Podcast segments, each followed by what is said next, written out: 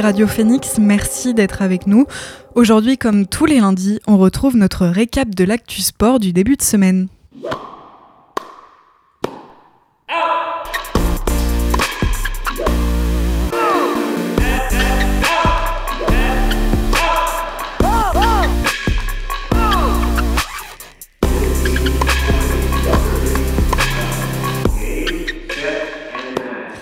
Et on accueille tout de suite Enzo, notre chroniqueur sport. Salut Enzo. Salut Chloé. Alors, on entame avec le retour du tournoi des Six Nations pour le 15 de France ce week-end. En effet, Chloé, les Bleus évoluaient hier au Stade de France pour la première fois cette année.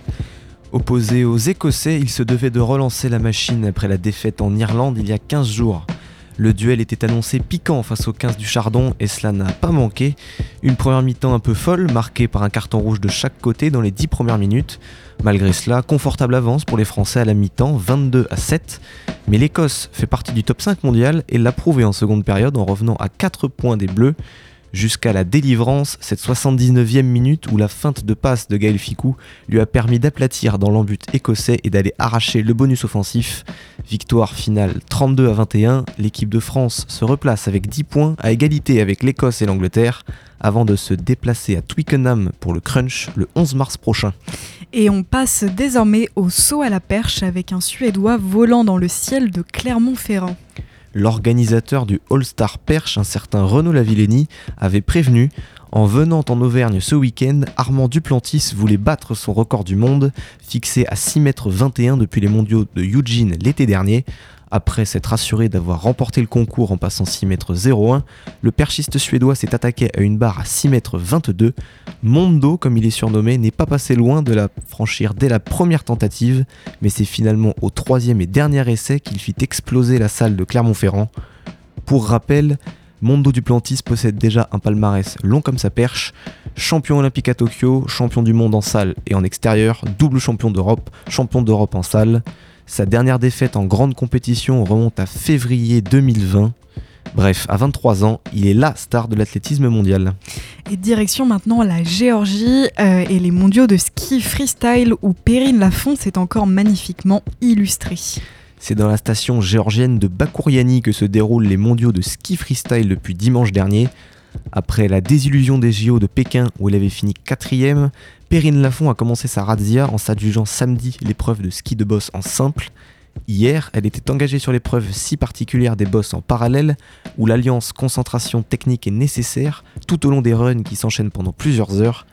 À ce jeu-là, la skieuse de Lavelanet dans l'Ariège s'est une nouvelle fois montrée intraitable, Formidable doublé pour Perrine Lafont qui rentre encore un peu plus dans l'histoire de son sport en devenant la première skieuse de boss à remporter 5 médailles d'or mondiales, 2 en simple et 3 en parallèle. À 24 ans, elle qui est redevenue il y a peu leader du classement général de la Coupe du Monde redevient la reine de la discipline.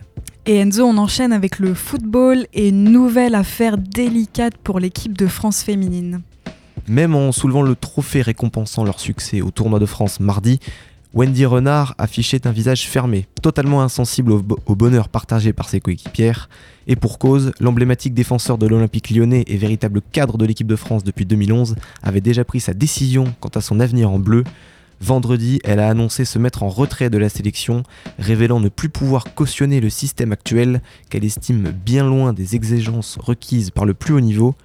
Dans la foulée, on a assisté à un effet boule de neige puisque Marie-Antoinette Katoto et Kadidiatou Diani, les deux meilleures attaquantes françaises actuelles, ont également déclaré leur pause au moins temporaire avec l'équipe de France.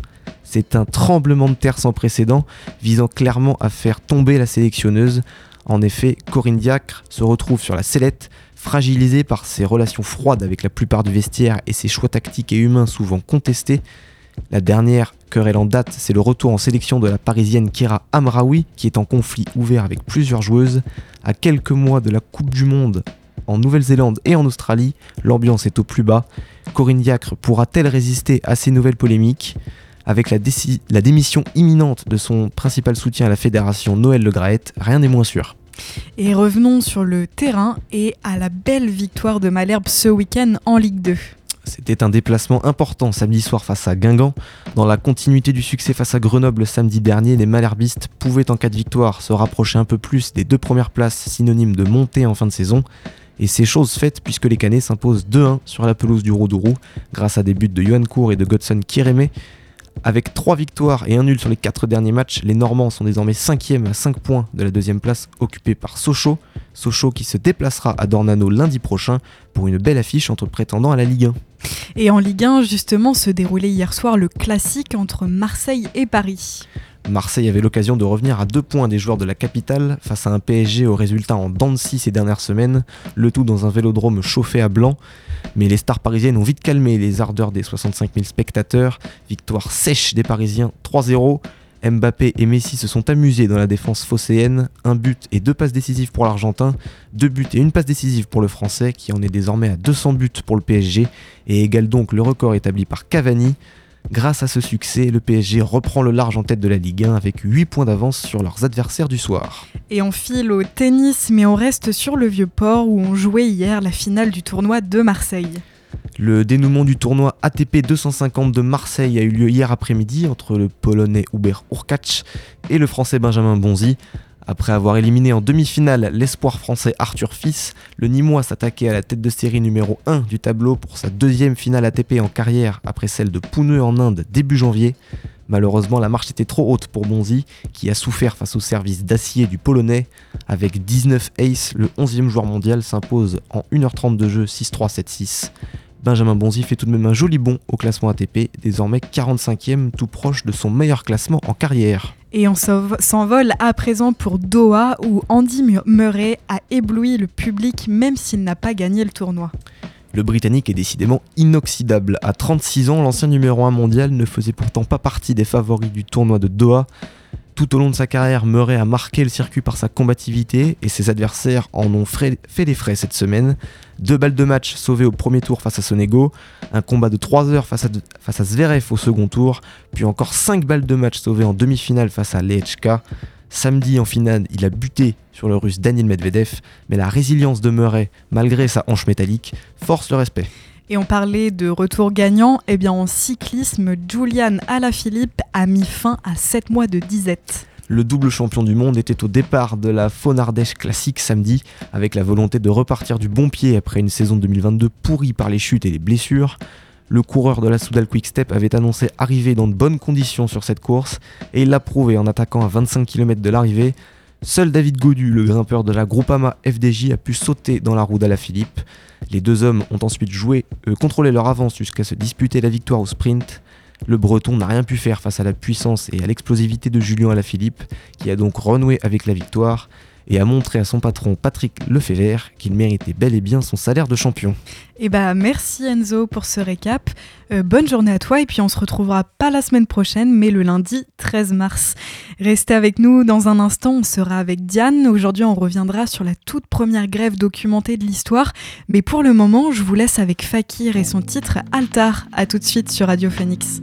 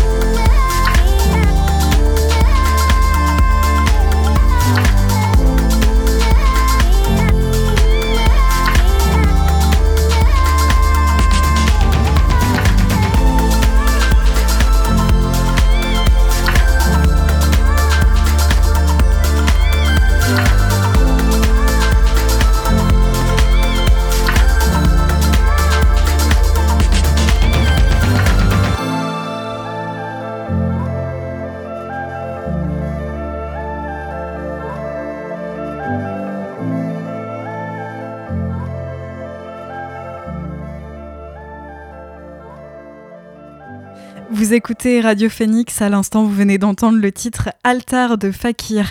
Comme chaque lundi, je suis accompagnée de Diane pour sa chronique histoire. Salut Diane, tu vas bien? Salut Chloé. Alors, il me semble qu'aujourd'hui, tu voulais lier ta chronique à l'actualité en France. C'est ça. Aujourd'hui, on va remonter très loin dans le temps, dans l'Antiquité égyptienne, pour parler du plus ancien conflit entre ouvriers et patrons connus de toute l'histoire. C'est la grève des ouvriers de Daïr el-Médine en 1666 avant Jésus-Christ. Mais alors, Diane, qui sont donc les premiers grévistes de l'histoire? Alors, ces grévistes sont les ouvriers officiels du pharaon Ramsès III, qui travaillent pour lui à la nécropole royale, un immense lieu qui recueille toutes les sépultures de tous les rois, de tout leur entourage, mais aussi des fonctionnaires les plus proches du pharaon. On est clairement dans un lieu de pouvoir majeur. Et ces ouvriers, à la base, font un métier plus prestigieux que la normale, parce que travailler à la nécropole royale dans l'Égypte antique, c'est avoir un statut supérieur aux ouvriers classiques. On les surnommait d'ailleurs les hommes de la tombe. Et vu l'importance du rituel de la mort en Égypte antique, on comprend vite pourquoi ils avaient un traitement de faveur. Mais cela ne les a pas empêchés de faire grève pour des raisons les plus communes. Et donc pourquoi ont-ils fait grève? Eh bien on pourrait s'attendre à quelque chose d'un peu étonnant pour la première grève de l'histoire, mais finalement cette grève se fait pour contester un retard de paiement, tout simplement. En fait, le pharaon Ramsès III connaît à cette période de vraies difficultés à faire tourner son État dans une économie en crise. Et les conséquences de ça, c'est qu'il n'a plus assez de fonctionnaires pour que tout marche bien. Et il n'a pas tellement un problème de finance en soi, mais il a simplement un problème d'agents pour donner les salaires. Et les ouvriers, ils disent bien dans les parchemins de grève, qu'on a très bien conservé aujourd'hui d'ailleurs, que cela fait 18 jours du premier mois d'hiver qu'ils n'ont pas touché un rond. Et ce qu'ils revendiquent en premier, c'est au moins des rations de nourriture pour ne pas mourir de faim sur le chantier. Ce qu'on sait aussi, c'est que les rares denrées de nourriture qui arrivaient effectivement dans les poches des ouvriers, elles étaient avariées et largement en dessous des salaires normaux. Largement à cause des vizirs, les fonctionnaires du pharaon, corrompus et n'hésitant pas à se servir dans les soldes de leurs employés. Bref, au final, on a une grève assez standard par rapport à aujourd'hui. Et quelles actions ont-ils mis en place pour cette grève? Est-ce qu'ils ont refusé de travailler ou est-ce qu'ils sont allés encore plus loin? Alors d'abord, ils ont refusé de travailler. Les ouvriers se rendaient sur le lieu de travail puis ne faisaient rien. Ils stationnaient là, tranquilles. Ça, on peut s'y attendre, mais ça n'a pas très bien fonctionné. Alors, dès le deuxième jour de la grève, ils envahissent l'enceinte sacrée du temple funéraire de l'ancien pharaon Ramsès II, un lieu hautement symbolique et aussi un lieu de fonction publique, puisqu'on y trouvait les comptables de Ramsès III. Cet acte est purement et simplement une occupation des lieux, et les maigres forces de police ne pouvaient rien faire face à la foule, et les fonctionnaires, eux, ont été bien obligés d'agir. La plupart des retards de paiement ont donc été rattrapés, et dès le troisième, dès le troisième jour de grève. Et est-ce que ça s'est arrêté là? Eh bien non. Je vous disais que la plupart des retards de paiement ont été rattrapés, mais ça, les ouvriers n'en sont pas contents parce qu'ils réclament qu'on leur pète en, faire, en fait leur salaire en entier. Et conscients de leur force, ils réitèrent des occupations dans d'autres lieux. Et en fait, le problème de paiement était endémique. Les ouvriers faisaient grève, on rattrapait les retards, mais ensuite d'autres retards s'accumulent, alors on refait grève pour récupérer les retards de paiement, et ainsi de suite. C'est vraiment un bras de fer sans fin que les ouvriers gagnent constamment sans que le pharaon résolve jamais la situation. Alors la question c'est est-ce qu'on peut parler vraiment de grève? Parce que selon un certain Karl Marx, les grèves sont impossibles dans les sociétés d'avant la révolution industrielle. Mais dans les faits, ce mouvement ouvrier sous Ramsès III a tout d'une grève comme on l'entend aujourd'hui. C'est un arrêt collectif des activités de travail par un groupe de travailleurs pour faire valoir des revendications à leur patron. Le tout accompagné d'une occupation d'entreprise et de marches plus ou moins calmes pour demander ce qu'il aurait dû. À l'époque où même le concept de droit de grève n'existait pas, plus d'une centaine d'ouvriers ont mis les bases du pilier de tous les mouvements sociaux contemporains. On dit souvent que les Égyptiens ont inventé énormément de choses pour nos sociétés actuelles, que ce soit dans le domaine militaire, scientifique ou économique. Et bien la grève aussi, finalement, ils l'ont très probablement inventée. Bah merci beaucoup Diane pour toutes ces explications. On te retrouvera également dans deux semaines puisqu'il n'y aura pas d'émission la semaine prochaine. À très bientôt. Restez avec nous. Dans un instant, on fait le récap de l'actu Science et Tech. Mais avant cela, je vous laisse avec Lobster et son titre Find Myself. A tout de suite sur Radio Phoenix.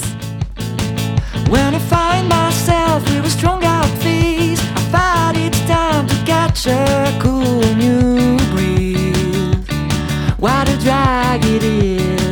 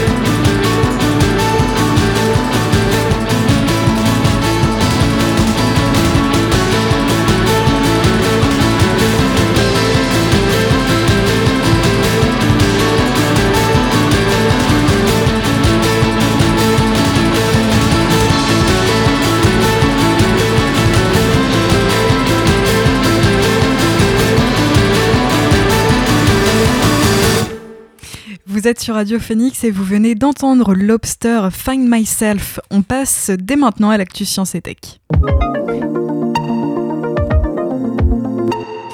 À l'actualité aujourd'hui devait avoir lieu le décollage d'une fusée de SpaceX depuis la Floride pour rejoindre la Station spatiale internationale, mais il a été annulé au dernier moment en raison d'un problème des systèmes au sol, a annoncé la NASA ce matin.